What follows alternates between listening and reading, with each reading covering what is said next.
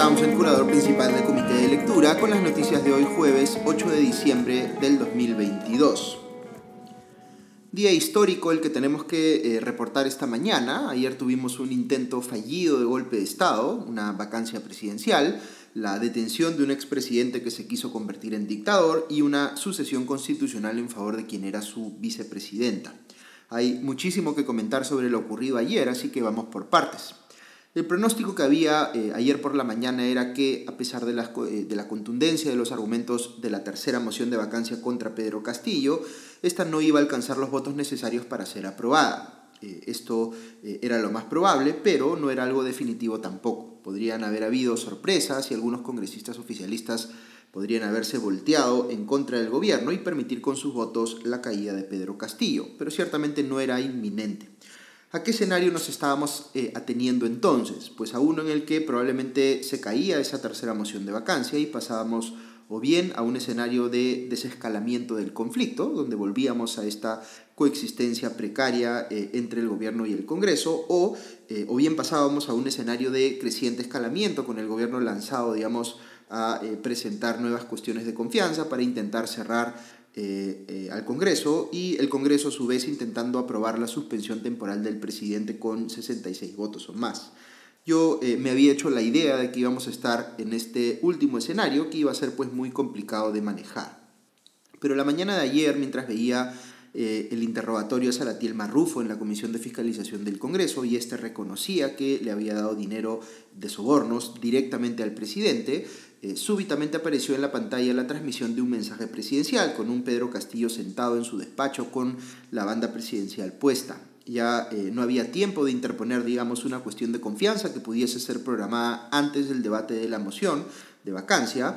Entonces podía ser, imaginaba yo, una de tres cosas. Eh, la primera, digamos, un discurso inofensivo en el que Castillo simplemente intentaba preparar a la opinión pública antes de ir a defenderse al Congreso, buscando inflamar el sentimiento en contra del poder legislativo.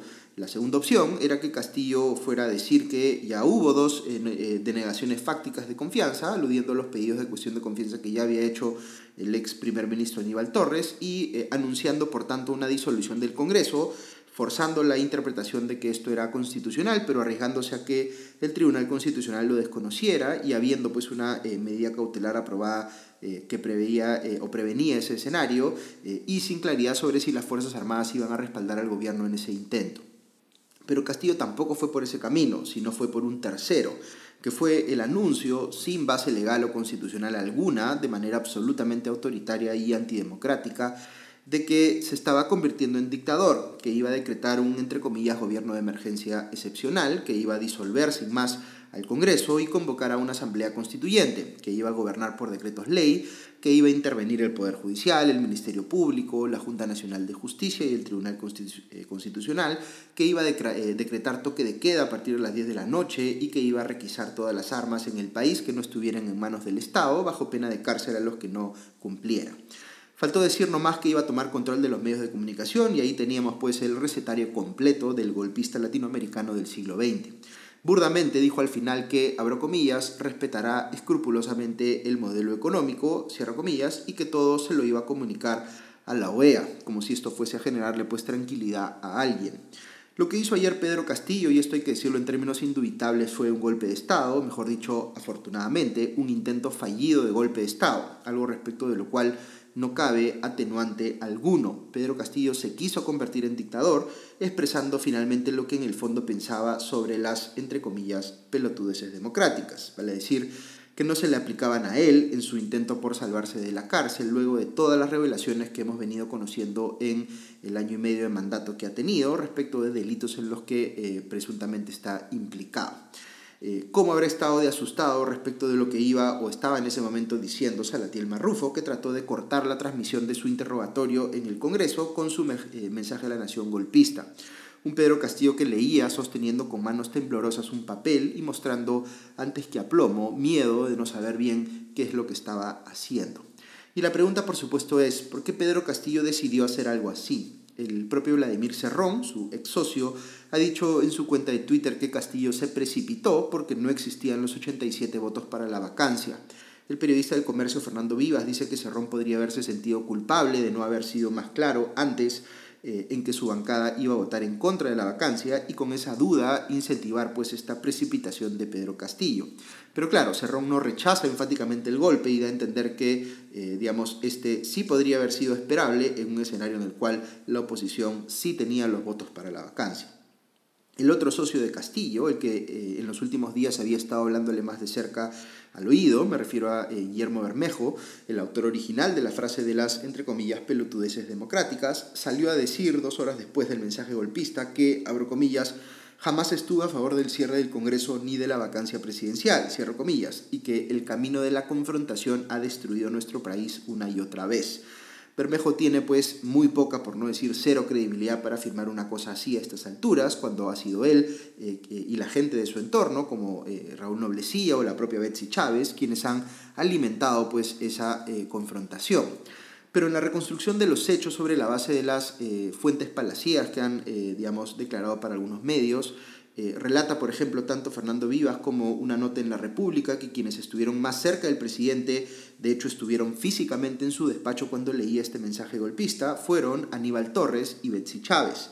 Esta última fue incluso la que coordinó con TV Perú la transmisión. También ubica ahí la prensa a Gustavo Bobbio, quien acababa de ser nombrado ministro de Defensa. Otros ministros estuvieron en Palacio, pero en un ambiente separado.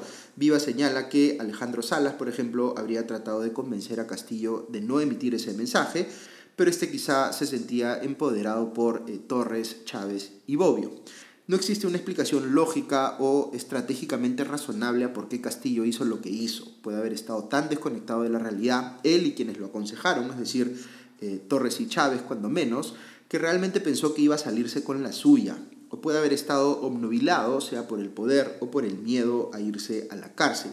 Hay quienes están ensayando otro tipo de eh, elucubraciones, como que Castillo simplemente deseaba patear el tablero para fugar y asilarse en el extranjero con el dinero que hubiera podido robar, pero no me terminan de convencer estas interpretaciones. Más probable es que, si la característica más saltante de Pedro Castillo como gobernante fue la ineptitud, podríamos concluir que fue inepto hasta el final, inclusive para lanzar un golpe de Estado sin aliados aparentes.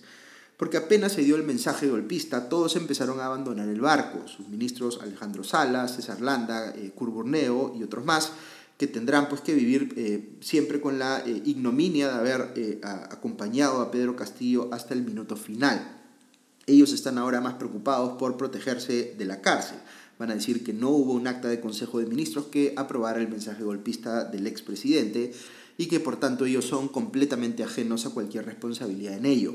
Pero no podrán en ningún caso eludir la responsabilidad eh, política de haber contribuido pues, como protagonistas con sus acciones y su complicidad a que la situación actual eh, nos llevara, o a que la situación nos llevara, digamos, a donde nos ha llevado. Eh, Dina Boluarte no se escapa de este juicio y más adelante diré algo sobre ella. Dicho sea de paso, no deja de ser curioso que las renuncias más tardías hayan sido las de Gustavo Bobbio y eh, Betsy Chávez, como si hubieran estado esperando hasta el final para ver si alguien salía pues, a apoyar esta aventura golpista. Si respecto de ellos y Aníbal Torres se puede demostrar que fueron cómplices en la emisión de ese mensaje a la nación, les espera también la cárcel. Eh, dicho sea de paso, eh, a Pedro Castillo de lo que se le acusa es de rebelión. ok, cuando yo escuché el mensaje, como les eh, debe haber pasado a varios de ustedes, mi preocupación inmediata fue, eh, Pedro Castillo ya tomó control de las Fuerzas Armadas y no nos habíamos dado cuenta. Eh, ya me estaba imaginando yo, digamos, un escenario con los tanques en la puerta del Congreso, cierres de medios de comunicación o cosas por el estilo.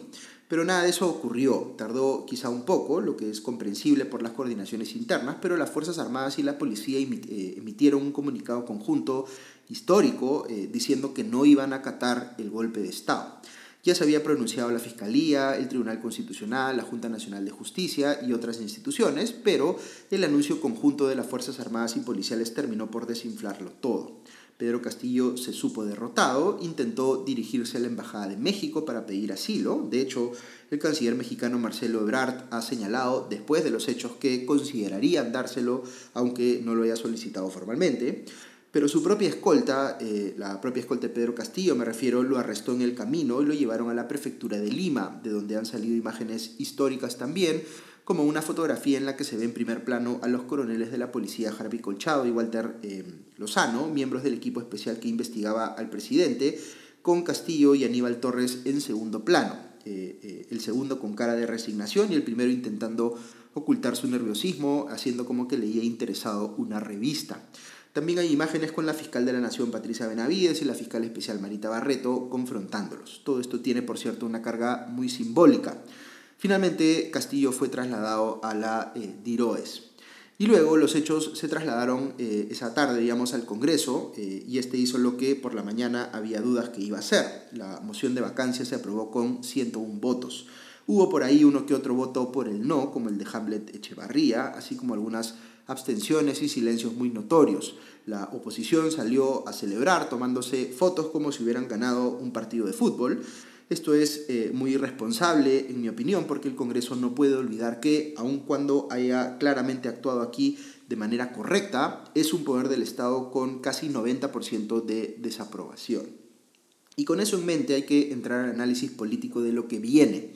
Tras la vacancia se produjo la sucesión constitucional en favor de la vicepresidenta Dina Boluarte y ella asumió como la primera presidenta mujer en la historia del Perú.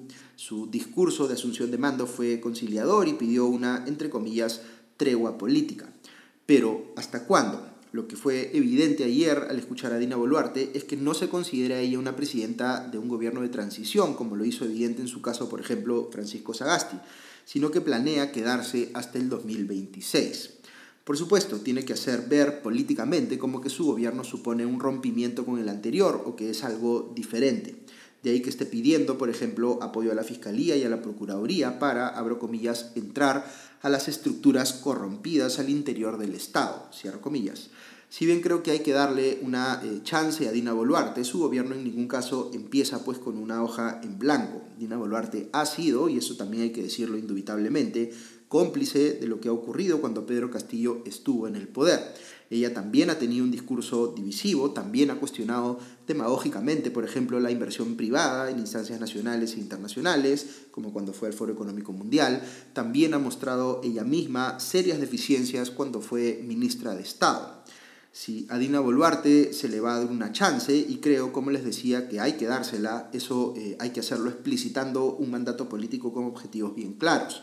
Para empezar, tiene que corregir los destrozos que hizo el gobierno en el que ella también fue parte. Eh, un marco sencillo eh, de seguir para esos efectos es la tercera moción de vacancia contra Pedro Castillo. Recordemos que esta cuestionaba, en primer término, el desmantelamiento de la meritocracia en el Estado. En segundo término, los delitos cometidos por Pedro Castillo, sus familiares y altos funcionarios de gobierno. Y en tercer término, eh, otras cosas como las acciones de obstrucción a la justicia y transgresiones de reglas democráticas básicas. Creo, por tanto, que Boluarte tendría que comprometerse cuando menos a recuperar la meritocracia en el Estado, a remover de altos cargos del gobierno a todas las personas con sospechas de corrupción y a colaborar activamente con las investigaciones de la Fiscalía y la Policía en los casos de corrupción en el poder, además de asumir pues, mejores prácticas de gobierno en cuanto a transparencia, rendición de cuentas y apertura a la prensa. Podría ir más allá y declarar que su gobierno no va a utilizar de manera temeraria o artera la figura de la cuestión de confianza o la llamada denegación fáctica, porque su gobierno, eh, digamos, eh, eh, pero dudo que lo haga, digamos, porque su gobierno es estructuralmente débil. Pensemos que Dina Boluarte debe estar siendo percibida por las bancadas aliadas de Pedro Castillo como alguien que ha cometido una traición y no puede esperarse pues que naturalmente tengan un incentivo a apoyarla, sino todo lo contrario. Por otro lado, Dina Boluarte ha sido funcional a la oposición ahora que había que sustituir a Pedro Castillo, pero esto tampoco significa que la oposición vaya a estar muy cómoda con ella por mucho tiempo. Si hacemos el paralelo con la sucesión en favor de Martín Vizcarra, al no tener este suficiente apoyo en el Congreso y entendiendo políticamente que podía protegerse incrementando su nivel de aprobación a punta de atacar a un Congreso impopular, eh, Dina Boluarte podría verse enfrentada a incentivos similares. Podría pensar en que lo único que tiene a la mano es la posibilidad de sostenerse inflando su popularidad vía populismo o confrontación con el Congreso. O podría ella pensar que, habiendo funcionado la vacancia de Pedro Castillo como una suerte de válvula de escape frente al sentimiento de, entre comillas, que se vayan todos, eh, ella podría encontrar pues la manera de establecer un nuevo equilibrio con el Congreso en el cual eh, a ella la dejan gobernar hasta el 2026, quizá con confrontación de baja intensidad, pero nada mayor, y ella a su vez deja que los congresistas vean satisfecha su eh, pretensión de seguir teniendo poder y sueldos hasta el 2026. Creo que en lo inmediato el escenario más probable es el segundo, que retomemos por un tiempo eh, ese eh, eh, escenario de coexistencia entre el gobierno y el Congreso. Algo que va a ser clave en ese sentido es cómo va a conformar Dina Boluarte su primer gabinete. Ahí vamos a ver si ella se siente más cómoda acercándose a lo que antes era el oficialismo o acercándose a lo que sigue siendo oposición. Eh, o si trata de hacer una suerte de gabinete mixto con figuras independientes, con perfiles más técnicos, tanto de centro izquierda, digamos, como de centro derecha. Yo eh, ciertamente preferiría algo eh, así, no un coteo, digamos, al estilo de Pedro Castillo, sino algo más parecido a lo que fueron los gabinetes de Alejandro Toledo, donde había figuras ideológicamente diversas, pero que funcionaban bastante bien, muy a pesar de Toledo. En fin, ya veremos. Ahora bien, vale la pena preguntarse también, eh, esto eh, desaparece de la agenda el pedido de elecciones generales anticipadas. Como les decía, creo que lo ocurrido ayer da un cierto defogue a nuestro escenario político, pero hay que ser conscientes también que los ochenta y tantos puntos de desaprobación del Congreso y los pasivos propios de Dina Boluarte no van a desaparecer de la noche a la mañana, sino que van a reemerger más temprano que tarde. Ya uno ve comunicados como el de la CGTP cuestionando lo hecho por Pedro Castillo, pero diciendo al mismo tiempo que el Congreso sí debió ser disuelto. Estas voces quizá eh, se van a eh, reconstituir un poco, pero van a volver a aparecer y eh, alimentarán nuevamente un conflicto entre el Congreso y el gobierno de Dina Boluarte.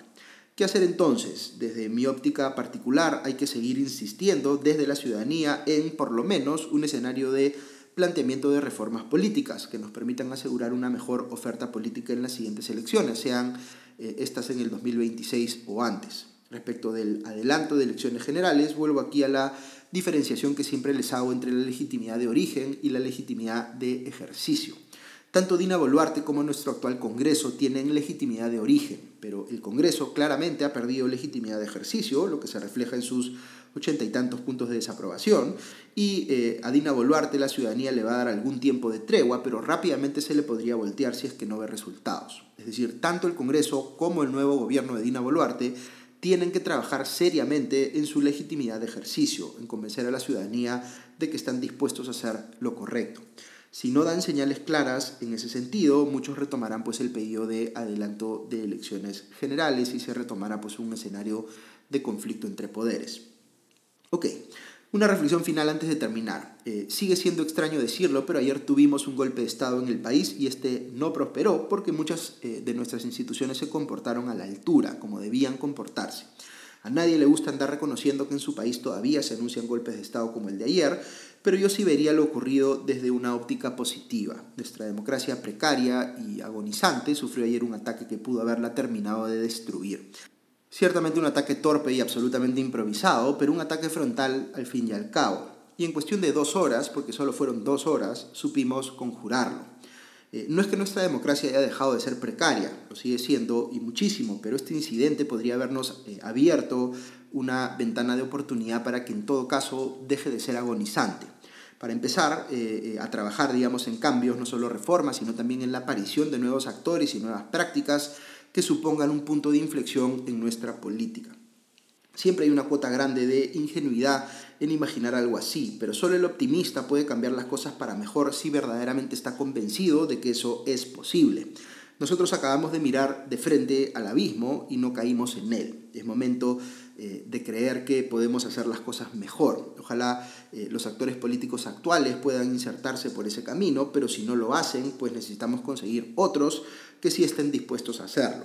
Eh, hoy toca mirar al futuro con optimismo, con el optimismo de quien sabe que, digamos, está en sus manos cambiar las cosas, pero siendo consciente además de que lo que nos ha llevado al escenario político del cual estamos ojalá saliendo es nuestro excesivo tribalismo y el hábito, digamos, de vernos entre peruanos como enemigos. Podemos ser rivales, ciertamente, en lo político, y las discrepancias que tenemos pueden ser muy válidas, pero de la crisis política permanente que vivimos, solo salimos juntos, preocupándonos unos por otros. Así que hoy más que nunca nos toca poner más de nuestra parte, involucrarnos, volver a creer en que la política puede ser un ejercicio digno y motivar a que algunos de nosotros, los mejores, sea que piensen eh, igual que nosotros o no, tomen ese camino.